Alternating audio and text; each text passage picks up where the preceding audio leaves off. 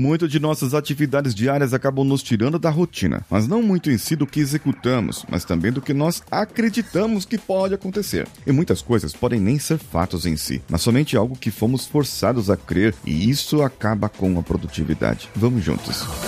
Você está ouvindo o Coachcast Brasil. A sua dose diária de motivação.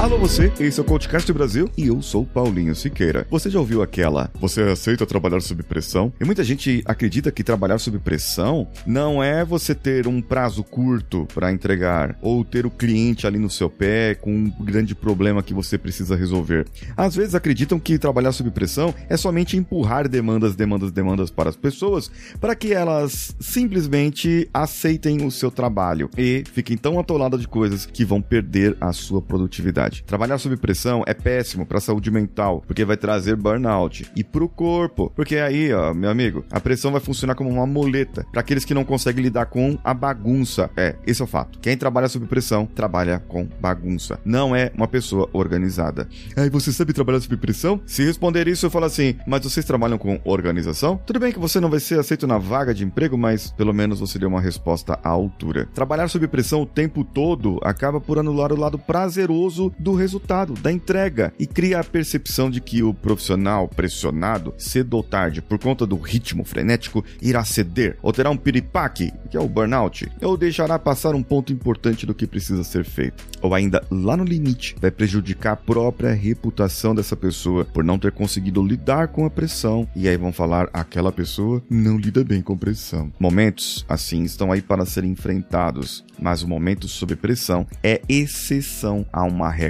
a uma vida organizada, equilibrada e feliz. Você quer trabalhar sob pressão ou quer aprender a organizar a sua vida e os momentos e aproveitar os melhores momentos da sua vida e do, do seu lazer e ter mais tempo para você? Eu acho que a segunda parte é mais importante, então se inscreva no evento gratuito que está disponível lá no meu Instagram. O link lá no meu perfil, meu Instagram, arroba o Paulinho Siqueira. O segundo ponto é que muitas pessoas acreditam que produtividade é só sobre vida corporativa. Produtivo não é quem trabalha o dobro, e sim quem leva menos da metade do tempo para entregar o que foi solicitado. E o tempo que sobra, o que, que ele faz? Certamente ele não ocupa com trabalho. Muitas pessoas, e isso inclusive eu acabei sofrendo aqui no, no meu trabalho. Eu leio livros no tempo, a gente reúne com a família, às vezes eu paro um tempo aqui entre uma reunião e outra para jogar um jogo com meu filho, para assistir um filme, uma série com a família, e sempre à noite a gente tira algum tempo para estarmos juntos. Outros projetos pessoais, como gravar o podcast, também eu tiro um tempo aqui do meu dia para que isso seja feito além do meu planejamento, e isso está dentro do meu planejamento. E eu aproveitar esse tempo, eu aproveitar isso com meus filhos, sem celular, sem ter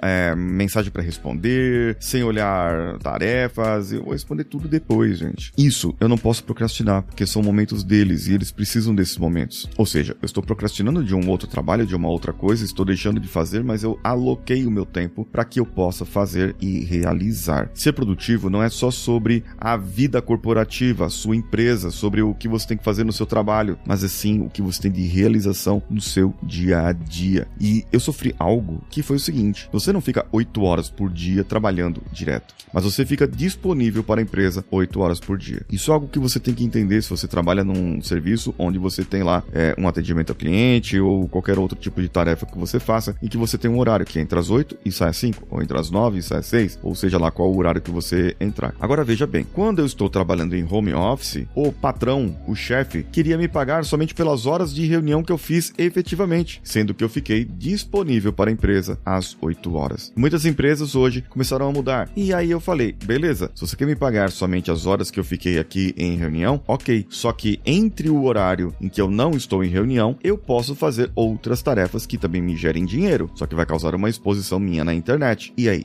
você aceita ou não aceita? Então foi feita essa negociação. Se você quer me pagar e que eu esteja aqui disponível direto para você, ok, não vai ter postagem durante o período de tempo. Aí a gente sempre acaba dando um jeitinho, porque nós temos a programação e tem gente que posta pra gente e aí existe sempre uma saída ou outra. Uma outra crença que atrapalha só performa quem acorda muito cedo. Gente, se você, você acordar às 5 horas da manhã, não vai transformar você no próximo Antônio Emílio de Moraes. Você acordar muito cedo, no, no longo prazo, vai fazer você só ter canseira e burnout. O que acaba acontecendo de muito errado né, com essas pessoas que querem acordar cedo e pregar um sacrifício é que elas não regulam o sono. Se você quer acordar mais cedo, você precisa dormir mais cedo. Fácil, simples assim. Vai dormir meia-noite e acordar 4 horas da manhã todo dia. Não vai dar certo. Você vai se cansar. Não é para todos isso. Existem pessoas que dormindo 4 horas por, por noite tá ótimo. Existem pessoas que dormindo 8 horas por noite tá péssimo ainda. Ela precisava dormir mais. Por isso você precisa conhecer o seu corpo, o seu metabolismo, a sua maneira para que você possa andar, correr, fazer o que você tem que fazer. Essas crenças acabam atrapalhando nossa vida e existem muitas outras que eu vou falar em outros episódios. Bem, nesse caso, você pode também ter as suas crenças resolvidas lá no evento gratuito que eu vou fazer, do dia 5 ao dia 8 de maio. A inscrição está no post desse, desse episódio. Melhor ainda, eu vou deixar a inscrição lá no meu Instagram. Se você não me segue ainda, arroba o Paulinho Siqueira, que sou eu. Um abraço a todos e vamos juntos!